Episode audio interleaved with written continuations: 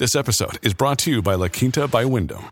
Your work can take you all over the place, like Texas. You've never been, but it's going to be great because you're staying at La Quinta by Wyndham. Their free bright side breakfast will give you energy for the day ahead. And after, you can unwind using their free high speed Wi Fi. Tonight, La Quinta. Tomorrow, you shine. Book your stay today at lq.com. Só ver o que aconteceu com a saída errada da Inês Etienne Romeu. Quem é cantor acreditou que ela fosse trabalhar. E a Inês Etienne saiu e derrubou a casa. Foi a Inês Etienne Romeu que derrubou a casa de Petrópolis. Inês é deixada na porta da casa de uma irmã em Belo Horizonte para se reintegrar aos grupos de esquerda e atuar como informante da repressão. Ela foi solta por decisão do coronel Ciro Etchegoin, chefe da seção de contra-informações do Centro de Informações do Exército. Etchegoin era lotado no gabinete do ministro do Exército e responsável pela Casa da Morte de Petrópolis, um dos centros de tortura clandestinos da ditadura. Os planos, no entanto, não deram certo. Essa é a 12 parte do audiodocumentário com Sérgio Ferreira sobre Inês Etienne Romeu e a Casa da Morte de Petrópolis. Se você não ouviu os capítulos anteriores, eu sugiro que você pare agora e escute. O link para o primeiro deles está nas informações do episódio. Eu sou Carlos Alberto Júnior e esse é o Roteirices.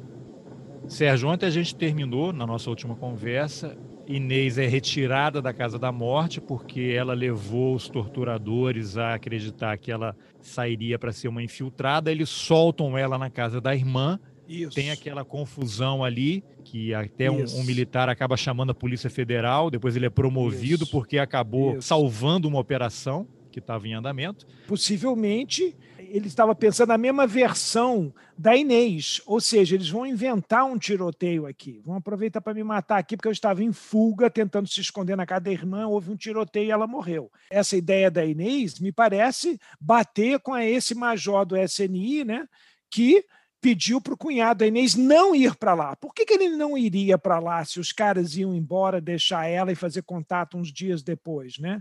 Então, aparentemente, o fato dos carros não terem ido embora parece levar à confirmação da Inês. Mas, por outro lado, eles não precisavam fazer tanta encenação, porque, como eu te falei, as versões que saíram nos jornais, na mídia, eram as versões entregas ao órgão de segurança. Não havia como a mídia confrontar, comparar, pesquisar para saber se aquela versão era real ou não. Era a versão final, oficial.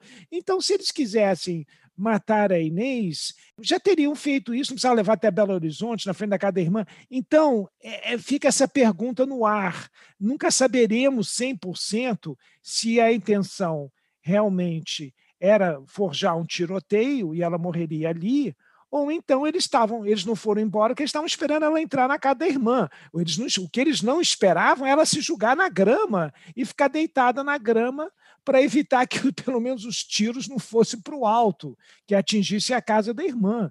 A preocupação da Inês nesse momento era com a irmã, não era nem mais com ela. E aqui eu faço uma breve pausa no relato do Sérgio para voltar um pouco no tempo. Quem vai contar esse pedaço da história é a Celina Romeu, uma das irmãs da Inês, num depoimento prestado à Comissão Nacional da Verdade. Eu me lembro perfeitamente do dia 5 de maio de 1971, quando a Inês desapareceu. Fomos a São Paulo procurar por ela, minha mãe e eu. Outros membros da família se espalharam procurando Inês. Um burocrata de um serviço de, de, de uma agência da repressão em Belo Horizonte informou em agosto de 1971 que Inês estava morta. Passamos a procurar então o corpo dela. Meu marido, nós morava em Fortaleza, meu marido foi de Fortaleza a São Paulo conversar com um coronel da PM, primo dele. O marido da Geralda, Bento, foi de Belo Horizonte ao Rio com a mesma finalidade. E eu fiquei com minha mãe, minha irmã Elizabeth, procurando, até que um telefonema de uma amiga de São Paulo me disse que o advogado Bandeira de Melo iria a Belo Horizonte a trabalho e que falaria comigo. Fui ao encontro dele e ele me garantiu que a Inês estava viva, mas não sabia onde. A perplexidade da, do conflito de informações é um sofrimento adicional. Porque se você sabe da morte, você sente luto. Se você não sabe, a dúvida é apavorante. No dia 11 de agosto de 1971, estávamos em Belo Horizonte e a Geralda morava numa casa da Pampulha, um bairro então em desenvolvimento, e no momento sozinha com os dois filhos pequenos. Elizabeth foi passar a noite com ela e eu fiquei com a mãe no apartamento. À noite, o Cleiton, amigo da Geralda, grande amigo, me ligou dizendo que tinha recebido notícia da Geralda, que Inês estava na casa da Geralda e que nós fôssemos levando o máximo possível de pessoas, porque a casa estava cercada. Geralda e Elizabeth estavam assistindo o programa do Chacrinha. Quando ouviram o cachorro latir, foram agachadas no escuro, era um, uma fase de terror, e pela janela elas viram Inês em pé no portão tentando acalmar o cachorro. Elas saíram, buscaram a Inês, que disse a elas que iam invadir a casa e matar todo mundo. Eu não sei se vocês podem imaginar o que é uma situação dessa. Então chegamos, Cleiton, eu e diversas outras pessoas, e decidimos que Cleiton e eu sairíamos em busca de ajuda. Cleiton tinha um fusquinha, nós saímos com medo de metralhadora, de. enfim, com medo. No centro de Belo Horizonte, nós nos separamos. Eu fui procurar o Bandeira de Melo, que ainda estava em Belo Horizonte, e ele que me deu a maior atenção, o maior carinho, me orientou. Fomos juntos à Clínica Pinel. Eu contei uma história melodramática e convenci um médico a ir à casa da Geralda, levando um enfermeiro. A ir numa Kombi, uma, um veículo não identificado, porque quem buscava pessoas com problemas psicológicos para a Pinel era um carro da PM, o que nós não queríamos. E Cleiton foi é, procurar o Major Bofa, da PM, amigo dele, e, e um dos dirigentes da, do, da, do SNI em Minas. Então, quando eu cheguei com o doutor Bandeira de Melo e o médico, a, a situação ficou clara e a conselho do Bandeira de Melo e com a nossa concordância, a Inês foi internada na Pinel. E eu fui com ela como acompanhante. Quando nós chegamos lá, vimos que os carros que antes rodeavam a casa tinham desaparecido. Ou estavam escondidos ou tinham ido embora. Então fomos para Pinel, dormimos lá, e na manhã seguinte, a Inês já ainda muito triste, muito angustiada, muito magra, ferida, cheia de cicatrizes, ela estava deitada numa das camas, eu sentada na outra, e de repente a porta escancarou. Oito homens entraram, falando ao mesmo tempo, fazendo perguntas agressivas e eu pulei para a cama da Inês numa tentativa de, não sei, de conforto. E gritei com os homens para que eles fossem embora, que ali era o quarto de uma paciente. E a Inês me apertava para me fazer calar, tentando me, me, proteger, porque ela sabia quem eles eram e eu não. Eu era apenas uma dona de casa. Então, depois deste fato, a família decidiu transferir a Inês da Pinel, onde ela realmente não tinha nenhuma segurança, para a Clínica Santa Maria. Ela ficou lá até novembro do mesmo ano, quando finalmente a prisão dela foi oficializada, o que salvou a vida dela. Porque aí ficou, se tornou público e notório que ela estava sob a tutela do Estado. Então o regime não podia mais matá-la sem se denunciar. Nesta clínica, ela ficou numa situação inusitada, numa situação surreal, porque no momento que ela deu entrada nessa clínica, a clínica foi cercada pelo exército. A clínica foi cercada pelo exército, mas eles também ficavam na dúvida agora o que fazer, porque eles tinham uma presa política que estava nas mãos deles, controle total sobre a vida e morte e a versão oficial que poderia sair sobre uma eventual morte dela. Agora não. Agora você já tinha 100 testemunhas na casa da irmã, que foram lá, inclusive a parente do governador de Minas. O governador de Minas era um aliado do regime militar, Rondon Pacheco. Então, já, então a coisa já extrapolou daquele pequeno grupo de Petrópolis, né? essa pequena unidade de inteligência operacional que ninguém tinha conhecimento, nem dentro do Exército, nem oficiais graúdos, nem generais sabiam disso. Isso era pouca gente que sabia disso, muito pouca gente. Então, ficou uma situação inusitada. Nesse período da clínica em que ela foi tratada e, e para se recuperar, eles invadiram a clínica umas duas ou três vezes, ameaçando levá-la.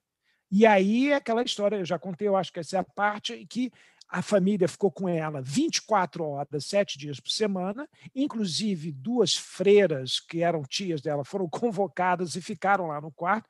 E, e as duas vezes que a repressão entrou para levar ela, todos pularam em cima da cama, as freiras, inclusive, disseram: o senhor vai ter que matar a gente antes. O senhor não vai levá-la, o senhor vai ter que nos matar todos nós. E aí eles recuavam. Então ficou essa situação, esse impasse inusitado né, de uma é, subversiva altamente perigosa né, para o regime, cercada, mas não presa, porque a prisão dela anterior foi ilegal, ela foi levada para um lugar que era ilegal, fora do, do cárcere, da, fora dos quartéis militares. Então, era uma situação que ficou totalmente sem pé nem cabeça para eles, né? Ficou uma situação difícil.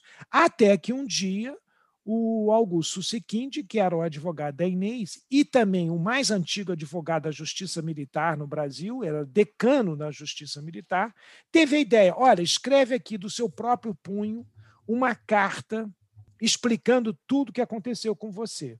A Inês escreveu essa carta. Escreveu essa carta, né, resumindo as torturas que ela foi presa, ficou nas mãos do, do, Exército Brasileiro, Hospital Central do Exército. Ela narra, em resumo, o que tem o depoimento dela na OAB, ela faz uma mini versão, uma, uma carta de duas páginas. Aí o Susequinde coloca aquilo no envelope, lacra, e vem para o Rio de Janeiro, que o Ministério do Exército ainda estava no Rio, não tinha se mudado para Brasília ainda. E aí, como ele tinha acesso ele era decano, acesso, conhecido na justiça militar, respeitado, era um advogado conservador e muito respeitado. Então, ele foi no gabinete do ministro. Chegou no gabinete do ministro e falou: Eu quero protocolar esta carta.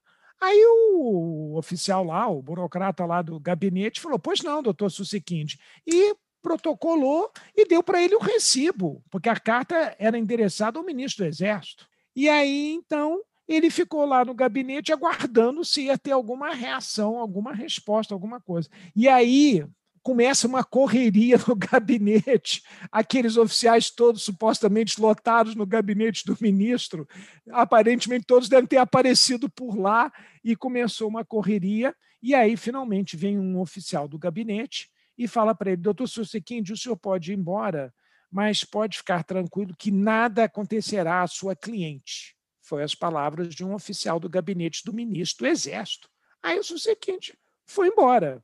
E batata, no dia seguinte, ou um ou dois dias, isso não me lembro com precisão, aparece lá um tenente muito famoso do Exército em Belo Horizonte, que era um torturador já conhecido, Marcelo Paixão, que depois tem uma capa da Veja, né? ele deu aquela entrevista exclusiva para a Veja, e, o título da legenda na capa da Veja é Eu fui um torturador. Então, é mais um militar que admite que fazia tortura. Poucos militares, mais um não, é um dos raríssimos casos de militar que fala que foi torturador. Raríssimo. Porque o Lobo nunca falou que esteve envolvido nas torturas. O Lobo, o médico, né, falava: não, eu atendi os presos para minorar o sofrimento. Ele tentou salvar a barra dele, falando que ele estava ali para minorar o sofrimento. Não, ele estava ali para ver se a pessoa tinha mais resistência a continuar a tortura.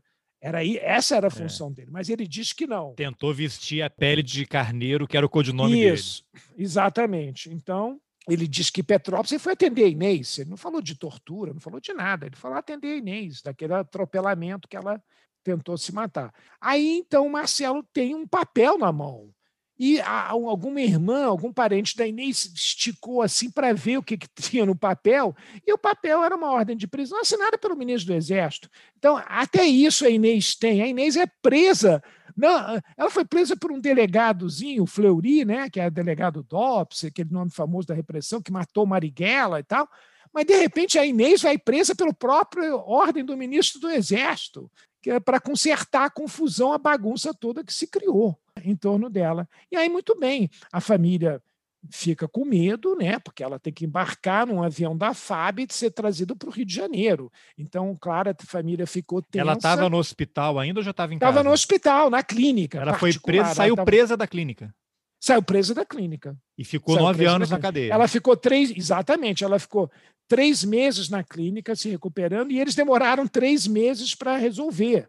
Mas só resolve, não foram eles que resolveram, foi o advogado da Inês que teve essa ideia brilhante é que resolveu, porque o impasse continuava. Três meses é muito tempo, né? Para aquela época é uma eternidade.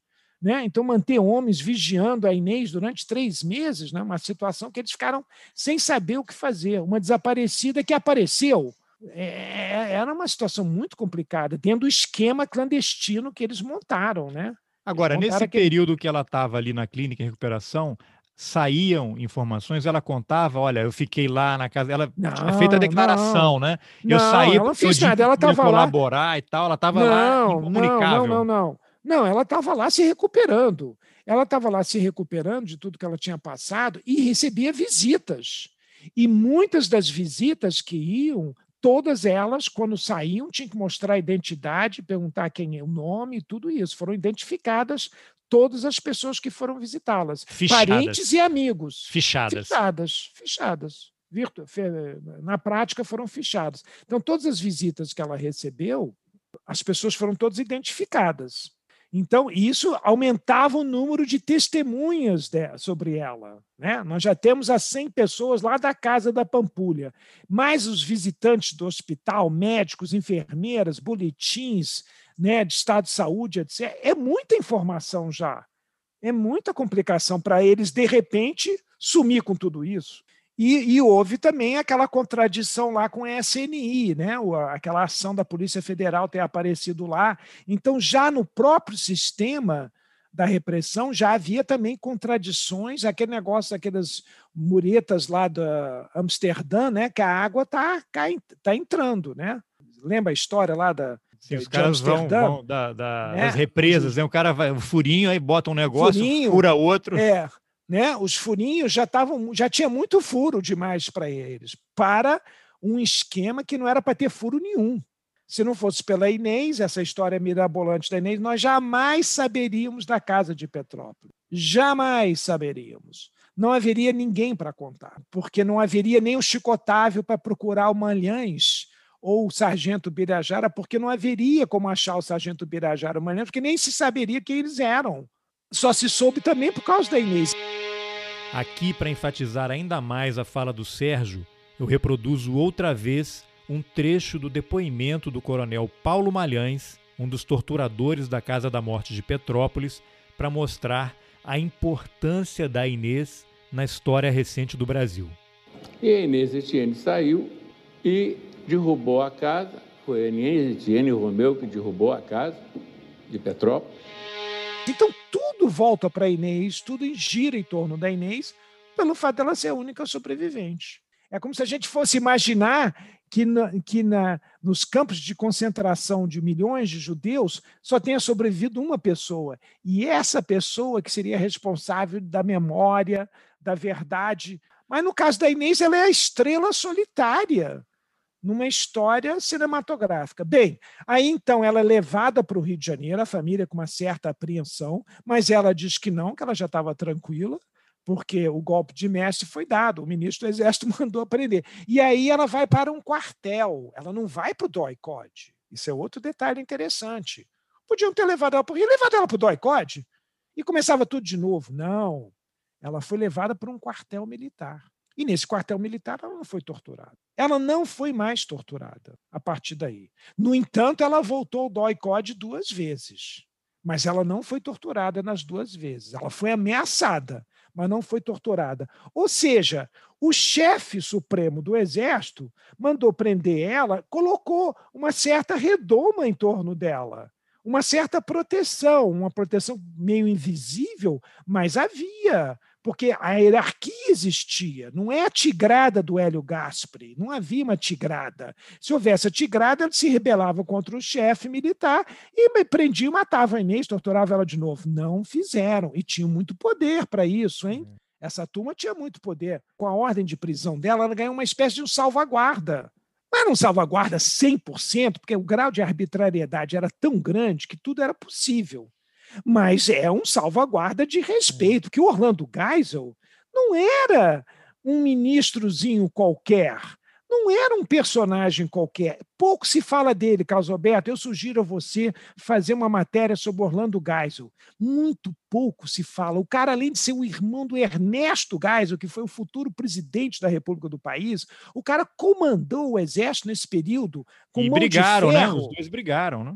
Não, não. Teve não é um verdade. momento ali que. Não, não, não é verdade. Pelo contrário, foi o irmão, foi o Orlando Geisel que chegou para o Geisel e falou para ele: se você não demitir o Silvio Frota, você vai perder a sua autoridade, você vai perder. Foi o que aconteceu com o Figueiredo. O Figueiredo não teve coragem de demitir os oficiais do Rio Centro, ficou um presidente fraco. O Golbery pediu demissão, e o, e o Figueiredo, a partir de Rio Centro, a partir de 81, e ele ia governar até 85, ele ficou um presidente fraco, desmoralizado. Se você não demite o Frota, você que vai sair. Isso. Foi que o, o Orlando já estava na reserva. Aí o Orlando vai lá falar com o irmão. Se você está vendo, aí sim, esse é um pequeno caso que você poderia encaixar a tese do Hélio Gaspari. Está vendo uma anarquia militar, está vendo é, desafios à cadeia de comando. Outro, outro golpe dentro do golpe em caminho aí. É, está vendo um desafio ao comando de autoridade, porque o presidente é o chefe supremo das Forças Armadas. E está sendo contestado em vários níveis. Desde lá de baixo até mais alto. O mais alto era o Silvio Frota, que era o ministro do Exército. Então, o Orlando Geisel, não. E outro detalhe, só a Inês, olha, a Inês lia tudo, acompanhava tudo com uma lupa, Carlos Alberto. Vou te contar uma coisa que ela me falou, depois você pode verificar isso também, que eu acho que eu acabei nunca verificando, mas eu confiava nela, né? A Inês diz o seguinte: a posse no Brasil de presidente naquela época era 15 de março, sempre. 15 de março de 74, parece que caiu numa sexta-feira. Todos os ministros do Geisel, e o Geisel e todos os seus ministros tomaram posse dia 15 de março. Mas teve um ministro que não tomou posse, apesar de já ter o nome para ser indicado. Sabe quem era esse ministro? O do Exército. Porque o Orlando Geisel não entregou o cargo dele no dia 15. Ele só foi entregar o cargo dele no dia 18. Na segunda-feira, ele ficou ministro, ficaram dois ministros do Exército, um que foi nomeado, mas não tomou posse, porque o Orlando Geisel não deu posse para ele, e o Orlando Geisel continuou ministro. Ou seja, dois ministros do Exército, um não tomou posse, indicado, nomeado, mas não tomou posse. E o Orlando Geisel ficou até segunda-feira, ficou mais 48 horas ministro do Exército. Por que isso? Para garantir a posse do irmão para garantir, porque essa, essa turma não queria o Geisel. Ele queria o Geisel, manter o comando de o tropa. Geisel, o Geisel é homem do Castelo Branco. Castelo Branco não é da turma do Costa e Silva, do Médici e desses outros. Havia uma divisão, mesmo dentro dos golpistas, tinha uma divisão entre os militares. E o Geisel não era dessa turma. Não era o candidato dessa turma. Então o Orlando, sabendo disso, porque o Orlando era dessa turma, só que é o irmão dele. Então, os laços familiares prevalecem sobre os laços políticos né? e militares, eu imagino. Então, o Orlando, obviamente, sabia do risco que o irmão poderia correr, então ele ficou ministro até segunda-feira. E mais, aqui no Rio de Janeiro, que era sede do Ministério do Exército, tem uma bela mansão que é a casa do ministro do Exército no Rio de Janeiro. É um casarão que até hoje é vigiado por soldados do Exército e tudo, na Tijuca, perto do estádio do Maracanã. O Orlando Geisel ficou morando nesta casa ainda um tempo. Mesmo que o novo ministro do Exército tomou posse, ele ainda ficou morando nessa casa. Essa casa é só de ministro, ele não podia morar. É igual ficar em Brasília, numa daquelas mansões de ministro, o cara não é mais ministro e continua morando na mansão. Entendeu? É uma coisa assim. Então, ele não poderia mais morar ali, mas ele continuou morando ali mais um tempo. Então, esse é um dado também muito curioso e também que bate com, com Geisel, no sentido de que, com o documento da CIA que foi revelado, né, agora nós sabemos que o, o Geisel, apesar de pensar um pouco diferente dessa turma, o Geisel concordou com tudo. Né? Naquela famosa reunião que está o Figueiredo, o Milton Tavares de Souza, né, que você confirmou, está, e o Avelino Paulo, que vai substituir o Milton. Né? Então, eles estão lá e o Geisel chancela o fim da luta armada, o fim da guerra da, da, guerrilha do Araguaia, aquelas mortes todas, era necessário, ele fala essa palavra, era necessário, e ponto. Então, a, as contradições existiam, não eram tão antagônicas assim. Né? Então, o Orlando Gás é isso. O Orlando Gás tinha uma ligação muito forte com o irmão e garantiu a posse dele, garantiu o início do governo dele. Claro, mas aí veio o Silvio Frota, porque aí olha o que aconteceu. O ministro do Exército indicado pelo Geisel teve um infarto logo no primeiro, segundo mês. Eu acho que foi Dali Coutinho. Checa aí se foi o Dali Coutinho. Vicente teve um infarto. de Paulo Dali Coutinho. Isso, o Dali Coutinho era o ministro do Exército indicado pelo Gás. O cara teve um infarte e morreu. E aí vem o Frota, que talvez não fosse o, o preferido do Geisel, mas que talvez o alto comando tenha dito para o Geisel que o ministro devia ser o Frota e ele aceitou. Enfim, mas voltando a Inês. Então a Inês vai para quartel militar, nesse primeiro quartel, é um quartel normal, uma brigada motorizada, qualquer coisa. Aí um dia vai o oficial comandante do quartel lá visitá-la. Ela está lá numa cela, né? Aí o cara quis saber por que, que ela estava lá, porque esse quartel não abrigava preso. Né? É um quartel que não tem nada a ver com, com, com DOI-COD, com, com os quartéis que abrigavam preso. A Inês contou para ele o que aconteceu. Ela disse que ele ficou envergonhado, que ele não tinha a menor ideia que elementos do exército brasileiro poderiam fazer isso com ela. Então você vê como os oficiais não sabiam, não estavam a par, né? Que havia uma é. casa é. da morte. É, não, muito menos a casa da morte, mas mesmo nível, grau de tortura, etc., podiam imaginar, talvez, quiçá, mas não, mas, mas não a casa da morte, claro. Né?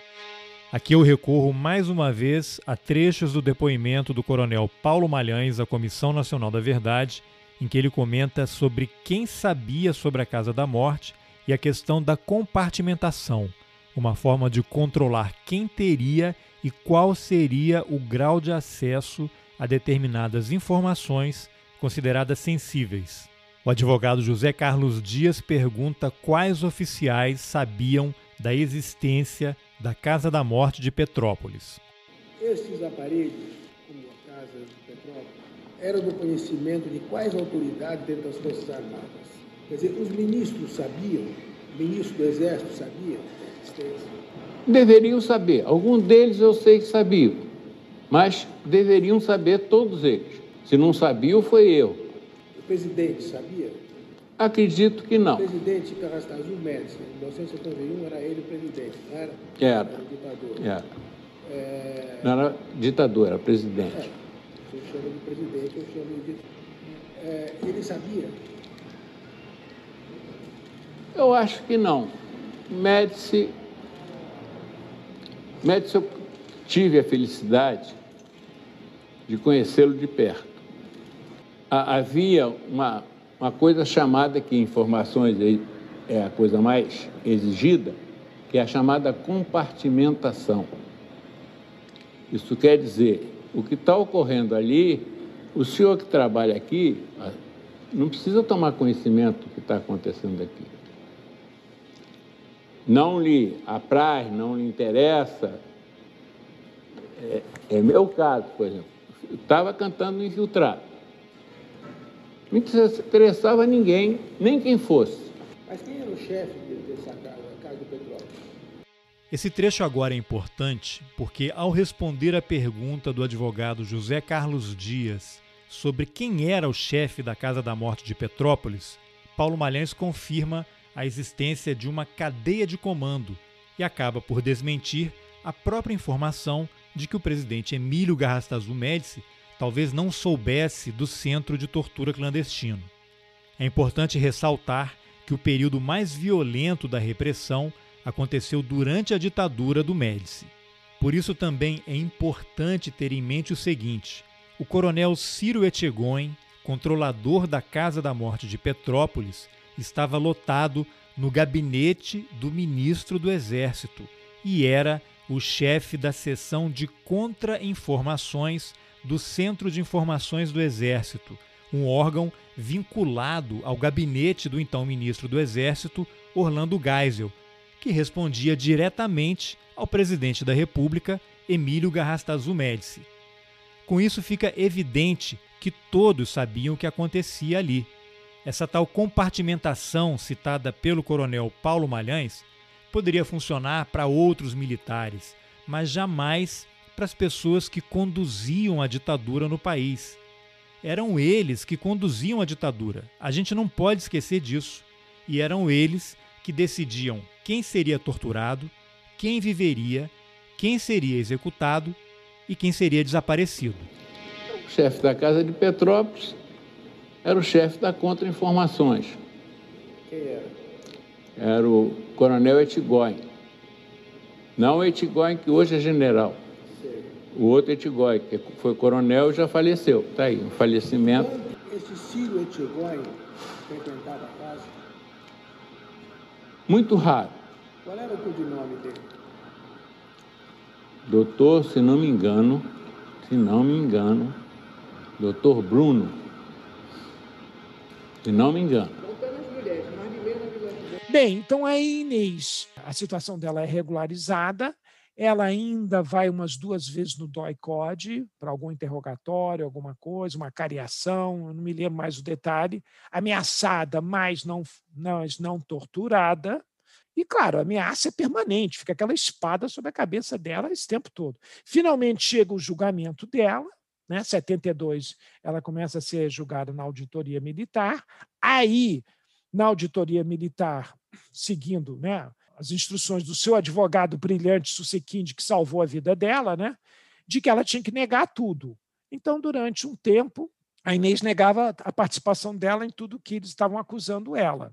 É, inclusive de dois sequestros, né? Inclusive de dois sequestros, que ela negava a participação.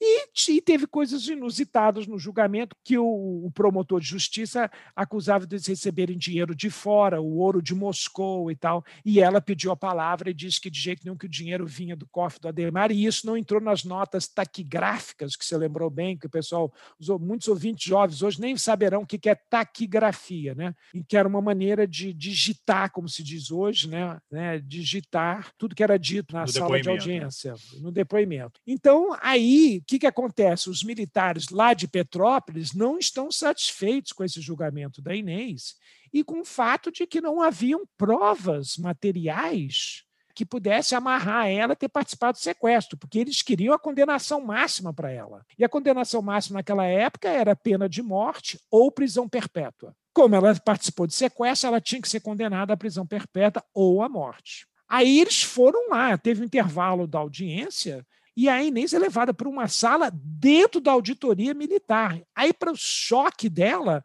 ela reencontra a turma de Petrópolis que ela não via há mais de um ano. Reapareceram lá no tribunal, entraram Camarão na justiça companhia. militar. Não, Camarão é. Era o caseiro, oficial. né? Não, Ca- Camarão era baixo oficial, não era o caseiro, era uma importância menor. Ele só é importante porque ele é testemunha de tudo, do meu primo, da Inês e de outros casos todos da casa. Ele também participou do Araguaia. Nós temos fotos do Camarão. A Camarão atuou na, na Araguaia. E o sargento Birajara também. Eles eram elite da repressão. Então, o Camarão, não, não, não, o Camarão não estava presente. Quem estava presente eram os graúdos. Me imagino que estava lá o coronel, o doutor Bruno, tem um outro, um outro major também muito famoso, que chegou a coronel também, o Fred Perdigão. Depois você vê isso, Fred. Torturador, vem. É, muito conhecido e que era tenente no golpe de 64, estava dentro de um tanque. A primeira vez que aparece o nome de Fred Perdigão de público é que ele está nos tanques que foram enviados é, para atacar o Lacerda, né? que o Lacerda se rebelou, apoiou o golpe, e os tanques viram, viram, tem fotos disso tudo, viram para proteger o Lacerda. Então fica um conjunto de tanques em frente ao Palácio Guanabara, aqui no Rio de Janeiro, e o tenente Fred Perdigão é um desses que estão num desses tanques. Né? A voz que você vai ouvir agora é do delegado da Polícia Federal Daniel Lerner, que atuou na Comissão Nacional da Verdade e ajudou a identificar diversos militares que atuaram como torturadores na Casa da Morte de Petrópolis. Esse áudio é de uma das audiências da comissão em que ele apresenta um perfil do torturador Fred Perdigão. O primeiro desses agentes é Fred Perdigão Pereira, o Dr. Roberto, é indicado pela Inês no relatório da OAB como um dos seus mais violentos torturadores.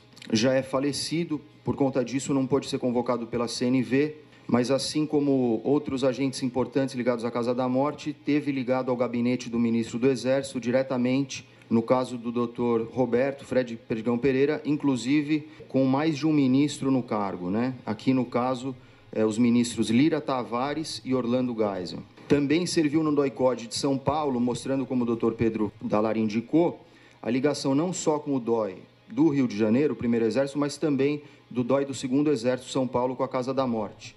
E aqui ele teve sob o comando eh, de Carlos Alberto Brilhante Ustra e Aldir Maciel. Bem, então eles ameaçam a Inês nessa sala, nos bastidores lá do tribunal, dizendo que ela tinha que admitir que ela participou do sequestro. O embaixador suíço, pelo menos, né? Senão, eles levariam a irmã dela para aquela casa. Ameaçaram levar a irmã dela, a Lúcia Romeu, a jornalista, que depois virou jornalista, que era a mais jovem de todas, né? Ameaçou levar a irmã para aquela casa.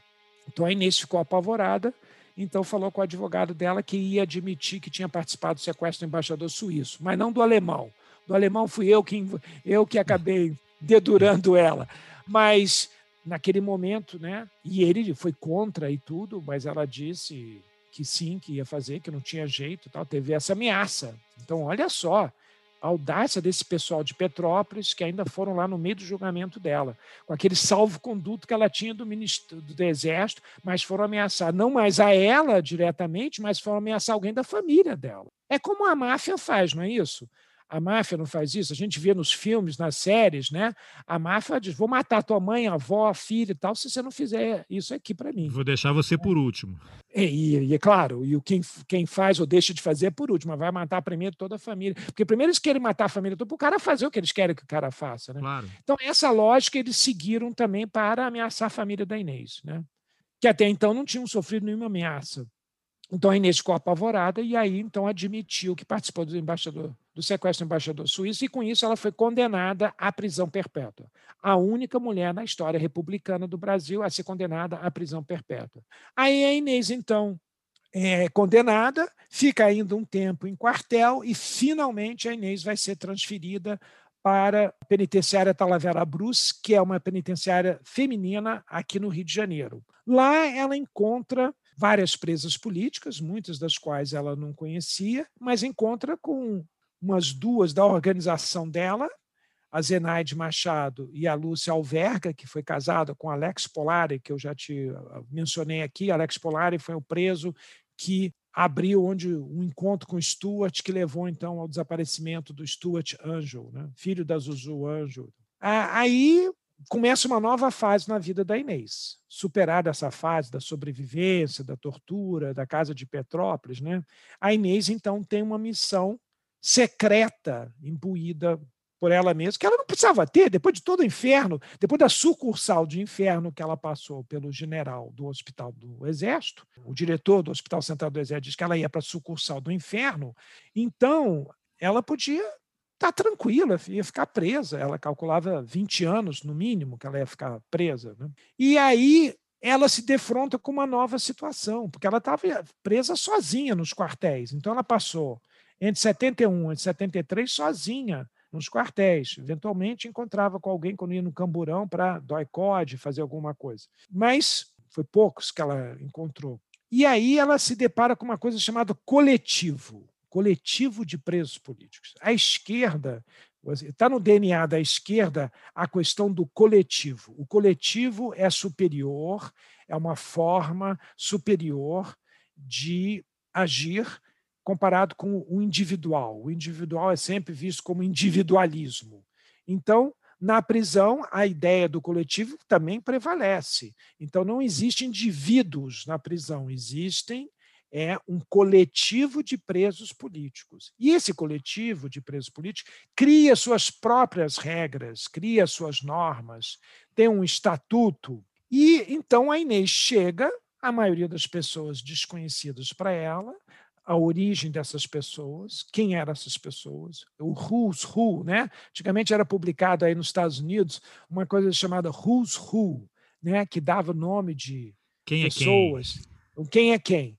Então a Inês não sabia o quem é quem daquela turma que estava ali, e aí eles imediatamente exigem dela, ou pedem a ela, exigem dela, faz parte do, das normas do coletivo, dela fazer uma BI. Eu adoro essa expressão BI, eu brinco nas minhas relações amorosas, de casamento e amigos, né? Eu falo, vamos fazer uma BI. Sabe o que é BI, Carlos Alberto? É um balanço ideológico. Então, era exigido para o novo preso que chegasse no, no presídio, no coletivo de presos, que fizesse um balanço ideológico. A Inês, pá, de cara se recusou a fazer. Ela disse que não reconhecia autoridade política naquele coletivo para exigir dela um balanço ideológico, que ela só poderia fazer uma BI, um balanço ideológico, para a organização dela, para a VPR, que essa sim teria autoridade política para ela fazer o balanço teológico, mas a organização dela não estava lá, não, não existia. Não, não existia ela... e, ela, e ela havia saído, né? Ela estava de saída. E ela havia saído, ela havia saído. Então ela disse que ela não faria. Bem, esse é o primeiro de uma série de confrontos que a Inês vai fazer nessa nova fase da sua vida. Confrontos quase, quase tão dolorosos quanto a fase que ela passou na tortura, porque aí, aí já são é, já é uma dor intangível. A dor na tortura era dor tangível, tortura, choque elétrico, estupro, etc. Já a dor no coletivo de presos era de outra natureza, era uma dor intangível, uma dor é, pessoal, moral, política, difícil. Mas nós estamos falando de Inês Etienne Romeu, essa mulher que tinha dez cabeças e oito braços. Então, ela está lá. Então, essa, essa turma do coletivo não sabem o páreo que elas vão enfrentar, não sabem o, a adversária que elas, que elas foram criar. Mas foi dificílimo para a Inês, foi um sofrimento, porque a Inês também tem no seu DNA político o coletivo. Então, era uma contradição também duríssima para ela, que acredita no coletivo, na ação coletiva. A esquerda não é como a Thatcher. Outro dia eu traduzi o Chomsky, e o Chomsky citou a Thatcher, dizendo o seguinte: a Thatcher uma vez declarou: não existe sociedade, existem indivíduos. Eu achei uma, um negócio genial. Eu não me lembrava que a Thatcher tinha declarado isso. Isso o Chomsky resgatou o Reagan e a Thatcher como os pais do neoliberalismo, que vigora até hoje. E são falas do Reagan da Thatcher de 1981, lá para trás, quando eles tomaram. O Reagan tomou posse e a Thatcher já estava no governo. A Thatcher é um pouco antes do Reagan. Acho que ela entrou em Mas 79. Os, é, os dois cérebros do neoliberalismo nasceu ali, mas a Thatcher vai mais longe ainda em termos de sofisticação de pensamento conservador, de falar que não existe sequer sociedade existe indivíduo. Bem, então a Inês tem esse confronto. A frase é: There's no such thing as society meaning. Fantástico, é fantástico. Mas então a Inês então passa por esse dilema, pessoal, que o Graciliano Ramos, o famoso escritor brasileiro, também narrou no Memórias do Cárcere. Se você for consultar esse livro, o Graciliano Ramos já narra as dificuldades que ele, como escritor, artista, teve para se adaptar ao tal do coletivo, a essa nova autoridade. Ele estava preso pela autoridade do Estado ditatorial do Vargas e tem que enfrentar um outro Estado de exceção, arbitrário ou ditatorial. Eu tô, estou sendo aqui um pouco irônico, né? De um coletivo. Então, é, então para Inês não foi fácil esse confronto, foi dificílimo esse confronto. E foram vários. Bem, o segundo grande confronto que ela vai ter mais arriscado ainda, mais audacioso, é que a Inês passa como era uma pessoa, não era uma, pessoa só de ação, né? Porque veja bem, ação armada, luta armada. Então, militarismo, isso tudo é uma visão que se tinha alguns setores da esquerda, não todos, de que a ação armada, Marighella trouxe isso, né? trouxe isso de Cuba, né? As ações armadas levariam a uma revolução, a uma mudança social e política no país. Então, por isso que a ação armada, um assalto a banco, um sequestro a um embaixador, enfim, um assalto ao cofre do Ademar com dinheiro escondido, roubado, né? É uma expropriação. Eu não gosto nem de usar o termo assalto, gosto de usar o termo que o pessoal usava na época, para não criar confusão, para achar que, os que eram terroristas e assaltantes. Não, eles não eram nem terroristas, porque o terrorismo, que define terrorismo, é você julgar uma bomba a esmo que atinge indiscriminadamente as pessoas. Uma bomba numa central de ferroviária, numa estação de trem ou no aeroporto. E o assaltante é aquele que pega dinheiro para seu próprio benefício pessoal. Não, eram feitas expropriações em nome da organização para uma luta política, etc. Então, é bom ter essas, essas definições para o ouvinte de hoje, de 2021, não fique confuso que eram ou terroristas ou eram assaltantes. Não eram nenhum nem outro. Então, a Inês passa a refletir muito sobre a tortura. Ela passa a fazer uma reflexão profunda sobre a tortura. O significado da tortura, o alcance da tortura. Né? A tortura como política de Estado não a tortura da cabeça de torturadores. Esse é outro diferencial da Inês. Porque na esquerda o pessoal, todo mundo pedia, durante a anistia, a bandeira era punição aos torturadores. Como até hoje. Queremos punir o Ustra, queremos punir o Camarão, né? Mas para Inês, essa, essa não é a questão principal.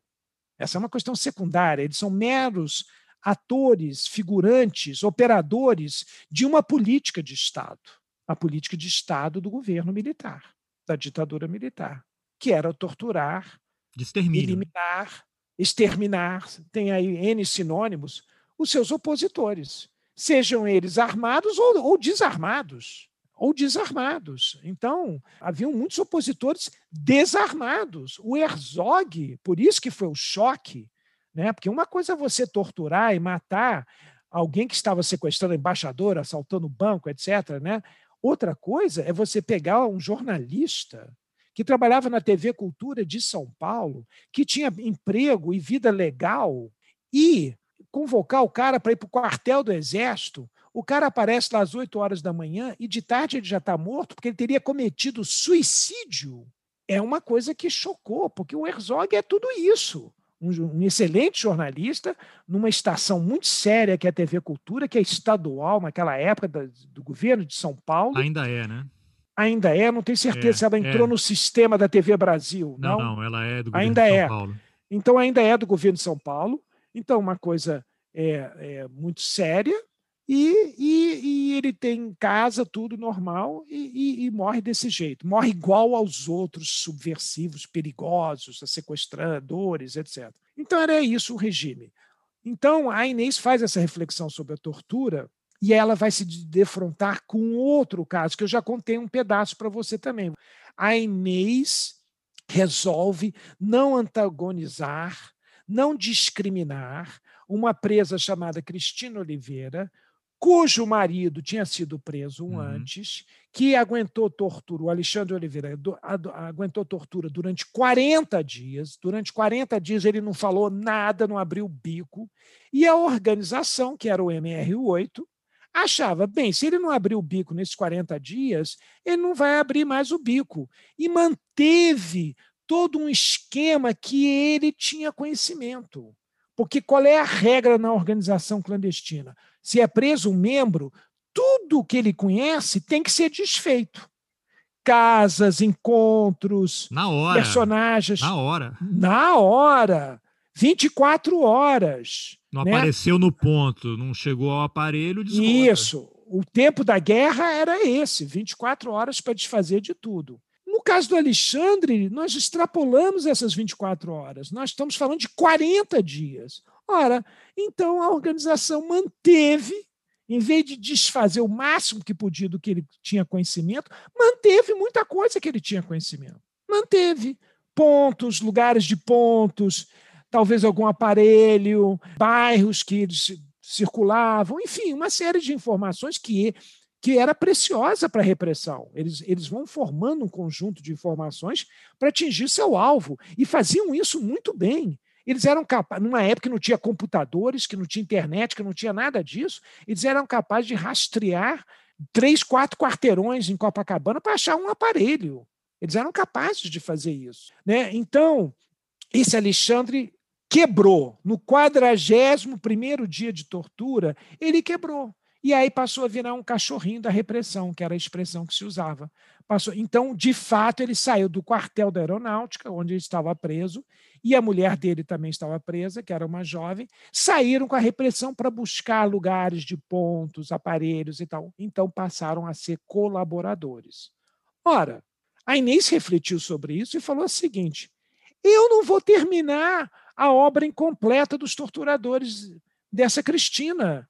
Ela está aqui tão presa quanto eu, não livraram a cara dela, porque tem há outros casos em que os processos foram encerrados e as pessoas foram soltas. Tem colaboradores que aconteceu isso.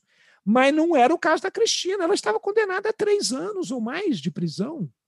E estava presa. Era tão presa política quanto as outras. Ela não estava com ar-condicionado, ela não estava numa suíte separada em algum presídio. Não, ela estava ali tão presa quanto as outras. Então a Inês pensou: eu não vou colaborar, eu não vou concluir o trabalho da tortura, que é ter, acabar, esmagar essa pessoa, tornar essa pessoa uma verme, reduzir a uma verbe humana. É isso que eu quero dizer. Tem uma expressão mais, mais forte. Renegada já era, mas eu estou falando, ela não era renegada também.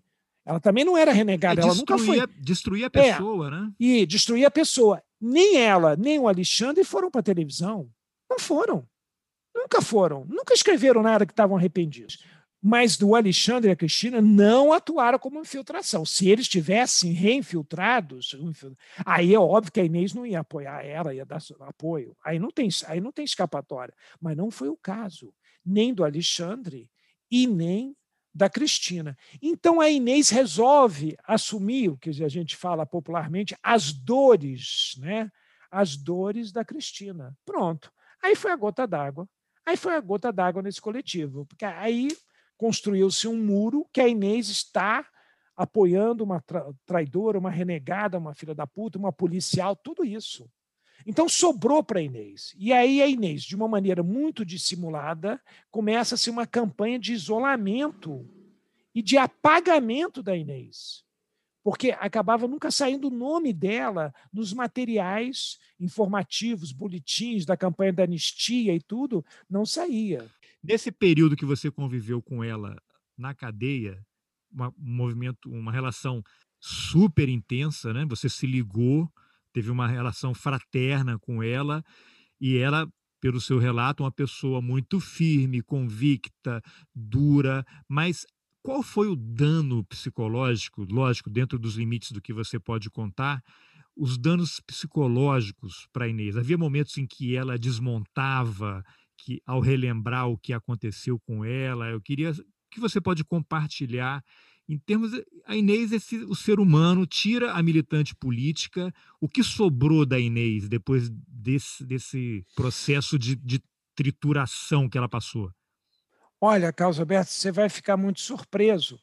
É, mas sobrou muita coisa porque a Inês é tudo isso que você falou mas ela não era dura dura no aspecto pessoal ela era dura no aspecto político mas no aspecto pessoal não tanto que o meu choque no primeiro dia, primeira vez na minha vida que eu estou entrando num presídio, eu nunca entrei numa penitenciária na minha vida. Eu estou entrando nessa penitenciária, caminhando para o pavilhão de segurança nacional, e lá está a Inês na porta do pavilhão, com a carcereira do lado dela. A carcereira permitiu que ela chegasse no, na porta de entrada do pavilhão das presas de segurança nacional, um pavilhão separado do resto da penitenciária. Lá estava ela com um sorriso desse tamanho. Eu fiquei surpreso, eu achei que eu ia encontrar isso que você acabou de falar, uma pessoa acabada, uma pessoa deprimida, uma pessoa né, que passou por tudo isso. E eu nem sabia metade da missa da casa de Petrópolis.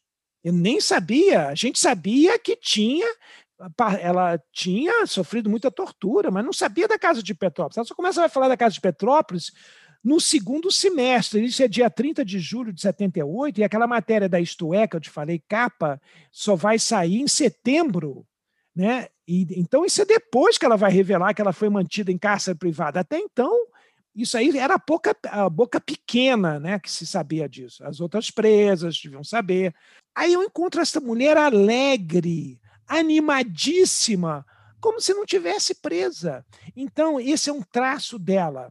A Inês é uma pessoa, como ser humano, animadíssima, e isso eles também perderam. Eles não conseguiram acabar com ela do ponto de vista humano. Ela manteve a sua humanidade, que era tão grande de já ter dado a vida pelos companheiros. Por que, que ela se atirou debaixo de um ônibus? Ela se atirou debaixo de um ônibus porque ela queria salvar os companheiros de uma possível delação dela sob tortura.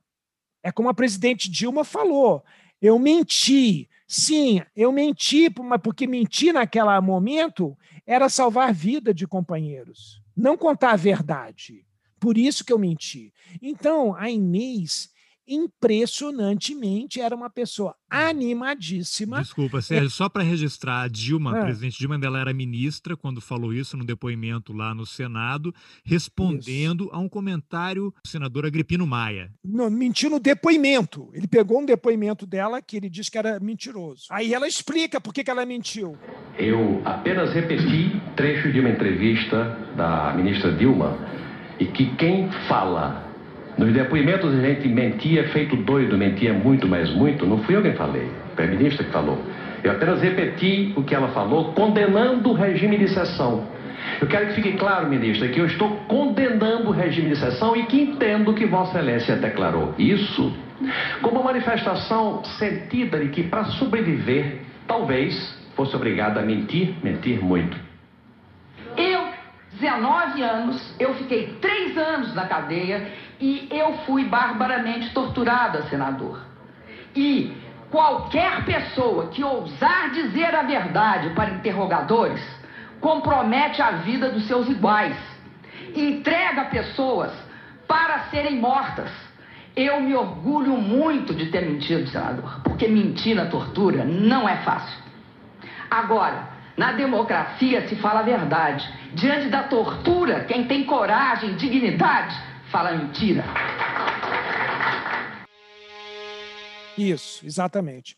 Então, a Inês tem um lado dela humano extraordinário. Então, uma mulher interessada em literatura, interessada no cinema, né? Eles abriram um botequim é, em Belo Horizonte. Então, a Inês era uma pessoa cheia de vida, frequentava aquele bafon que eu já contei, né? porque era tão monótona a vida em Belo Horizonte que até o bafon eles frequentavam. O que é o bafon? Talvez as pessoas não conheçam a expressão em francês. Bafon é o submundo, é o submundo de boatinhas, de striptease, lugar de striptease. Os de, inferninhos. Né? Os inferninhos, como eram chamados na época, que nos Estados Unidos está cheio com aquelas mulheres que dançam naqueles Pole uh, poles. Como é que chama aquilo? É o polo dance, né? Polo dance e tal. Então, elas frequentavam esse mundo, que era divertido dentro de uma cidade chata, monótona e conservadora como BH, na, na parte de diversão pessoal, fora da política, eles frequentavam esse, esse mundo. Depois que ela saiu, essa fase que ela foi no Rio, antes de ir para para o Ceará, ela foi a um inferninho muito famoso em Copacabana chamado New Munich, onde as mulheres andavam peladas dentro do, da, da, da boate. Você foi com ela? Não, eu não fui nessa noite que eu estava com a minha namorada, mas elas me ligaram. Ela foi com a Suzana. A Suzana foi. A Suzana e mais três, quatro mulheres. Foi um grupo de cinco mulheres numa boate de striptease, que é só para homem, e as mulheres funcionárias da boate que andavam nuas ali e faziam striptease e Você tudo. Foram lá para se divertir. um corcel para ela sair cantando. Não, elas foram lá, sem, né, foram lá direto e me ligaram, me acordaram às 5 horas da manhã, as gargalhadas, tinham bebido e tudo. Vem aqui tomar café da manhã na padaria comigo. E eu ali com a minha namorada, como é que eu vou sair da minha casa e encontrar com um bando de Já- mulheres para tomar tinha- café da manhã? Já tinha terminado um casamento, né, Sérgio? Já tinha terminado o casamento com a da Inês, podia terminar um segundo namoro, o meu um namoro. Então, ela era assim, uma pessoa então muito vívida. Agora, é óbvio que ela também não é feita de couro, ela não é feita de aço. Né? Então, ela teve depressões, sim. Ela sofreu depressões profundas e teve ajuda de psicólogo. Né? Depois que, depois com o tempo na penitenciária, eles começaram a fazer certas concessões, principalmente Ela a partir chegou de a ter 75. atendimento profissional Então, ela na teve prisão ainda. atendimento profissional de psicóloga na prisão ainda, que ela diz que ajudou muito. Depois ela também teve, e também ela, na época que, mais para frente, né, do acidente que ela vai sofrer em 2003, ela também andava meio deprimida nesse período. Então, volta e meia, apesar dela ter seguido o curso da vida dela, né, feita denúncia, seguido, foi trabalhar em São Paulo, acabou o curso de história, etc, etc, uma vida normal, volta e meia vinha a depressão. Agora, a, a única depressão que ela me falou, isso é depressão pessoal. Agora, tinha também uma depressão política pessoal. Aí ela me. eh, Outra coisa que ela formulou, porque a Inês era também assim criativa. Ela disse para mim que ela sofria, não é essa depressão que você falou agora, desse tipo, que ela também teve, né? Mas ela sofreu de uma outra depressão que não tinha tratamento psi. Ela sofria da síndrome da sobrevivência. Olha só. O que é a síndrome da sobrevivência? É o fato de que ela sobreviveu e os companheiros em volta dela morreram. Então, isso causa a ela um mal-estar. Mal-estar da civilização, Freud. Né? Então, ela sofria desse síndrome, porque na cabeça. Enquanto outros pensariam, ah, eu escapei, né? Eu contei a história da Maria do Carmo Brito, que tinha o cianureto, ela não teve coragem de tomar quando estava cercada pela polícia, o marido dela tomou o Juarez Brito, que era também do comando da VPR, morreu ali na hora, e ela acabou sendo presa, torturada, enfim, é uma, é uma tragédia a história da Maria do Carmo a partir da prisão dela, né? Então, a, a Inês tinha esse mal-estar. Ela preferiria ter morrido junto com os companheiros. Então, o fato de estar viva era um mal-estar. Era uma culpa. Não é, não é, é- é mais sofisticado que culpa. Porque ela não tem culpa de estar viva. Ela não tem culpa de estar viva, não é uma culpa. Ela não tem essa culpa. Ela, ela, era, ela tentou se matar três vezes. Pelo amor de Deus, mais do que. Três! Ela se jogou do bar do ônibus, depois na casa de Petrópolis, mais duas vezes, né? Se jogar da plataforma ferroviária e ela cortou os pulsos com um caco de vidro. Então ela tentou se matar três vezes. Então não é culpa, ela não carrega culpa. Ela sobreviveu pela arte dela, pela engenhosidade dela, pela inteligência dela, pela contra-inteligência, né? Porque ali, o embate que a Inês viu ali em Petrópolis, isso também é incrível, como é que ela tenha pensado e articulado e feito essa, essa estratégia. Era, ah, é, vocês são das informações, eu sou da contra-informação. Então, essa que foi a guerra. Isso eu acho que levou o espírito dela, porque ela está enfrentando coronéis, né? ela está enfrentando gente graúda que tinha um poder de vida e morte dela, mas ela ah, é, ela agia como contra-comando, como contra. É uma coisa incrível. Então, a- então a Inês sofria desse síndrome da sobrevivência. E a missão, então, já que ela sofria disso, a missão de vida dela era denunciar a casa de Petrópolis. Então, ela teve que sobreviver a tudo isso, inclusive as depressões que você fala, para fazer a denúncia. E e ainda mais a síndrome da sobrevivência. Então, era tudo isso ela carregava com ela. Mas carregava com alegria, carregava com humor. A gente ria muito, Carlos Alberto. Não dá para criticar. Aliás, eu tenho uma foto dela, depois eu vou até ver se eu tiro e mando para você. Tem uma foto dela, porque já no final, já perto da anistia, dois, três meses da anistia, dois meses, a diretora da penitenciária botou ela numa sala, tirou ela da cela. Então ela ficava numa sala grande e não tinha grade, tinha uma janela. E aí, então, ela subiu na janela com a perna assim, botou na perna assim, para eu bater uma foto como se ela estivesse querendo fugir da cadeia. Você que tirou a foto. Eu tirei a foto. Temos essa foto que é muito engraçada, ela morrendo de rir, subindo, porque teve gente que fugiu da cadeia no final da anistia, que foi um erro muito grave. Um, tem um preso, Teodomiro, lá de, da Bahia, de Salvador, condenado, único condenado à pena de morte, mas a pena de morte não foi aplicada. Né? Ele foi condenado à pena de morte, mas não tiveram coragem de aplicar a pena de morte. A pena de morte é fuzilamento, né? Sim. Um esquadrão de fuzilamento, você vai ali, né? É isso. Pena de morte é isso. Ou então, eh, injeção letal, enforcamento. Eu não sei como é que os militares, os que pensaram na pena de morte, qual era o tipo de pena de morte que eles iam aplicar oficialmente. Mas como eles sabem muito bem, assim como Lamarca falou que o povo brasileiro não aceitaria o justiçamento, a morte do embaixador suíço sequestrado, o exército brasileiro sabia muito bem que o povo brasileiro jamais aceitaria pena de morte. As abertas, as claras. Oficial, né? Oficialmente. Oficial, com pilotão de fuzilamento, enforcamento, garrote, como usavam na Espanha, ou injeção letal nos Estados Unidos, enfim, câmara de gás, sei lá o que, que eles tinham pensado que eles usariam, né? Que certamente alguma coisa eles pensaram, senão não iam botar aquela pena de morte ali só por retórica, né? Alguns deles devem ter pensado isso. Bem, então a Inês eh, Carlos Alberto tinha essa batalha também a enfrentar da síndrome da sobrevivência e, a, e, a, e, a, e as depressões. Mas ela foi maior do que isso tudo. É, você diria que você estabeleceu com ela uma relação fraternal ou você acha que havia uma coisa de mãe e filho ali, ou companheiros? O que acontece é que nesses 31 anos de relacionamento com a Inês, teve um período, é, é, Carlos Alberto, que eu fiquei é, afastado da Inês. Para não perder o próximo capítulo da história de Inês Etienne Romeu e da Casa da Morte de Petrópolis, inscreva-se no canal de distribuição do Roteirices no Telegram. O link está nas informações do podcast. É só clicar e se inscrever. E se você quiser ajudar o jornalismo independente, considere a possibilidade de apoiar o Roteirices. É possível contribuir com qualquer valor. Pelo Pix, por exemplo, você pode ajudar com um real por mês. Os links estão nas informações do episódio. Eu aproveito para agradecer aos apoiadores Antônio Domingues, Fabiana Moraes, Masashi Noe, Liana Rocha, Cassiano Dutra, Antônio Augusto Menezes, Igor Gack, Rodrigo Menck, Nilson Carvalho, Felipe Vanisca, Carlos Viana, José Aparecido Pires, Armando Almirante e Luiz Fernando Cura.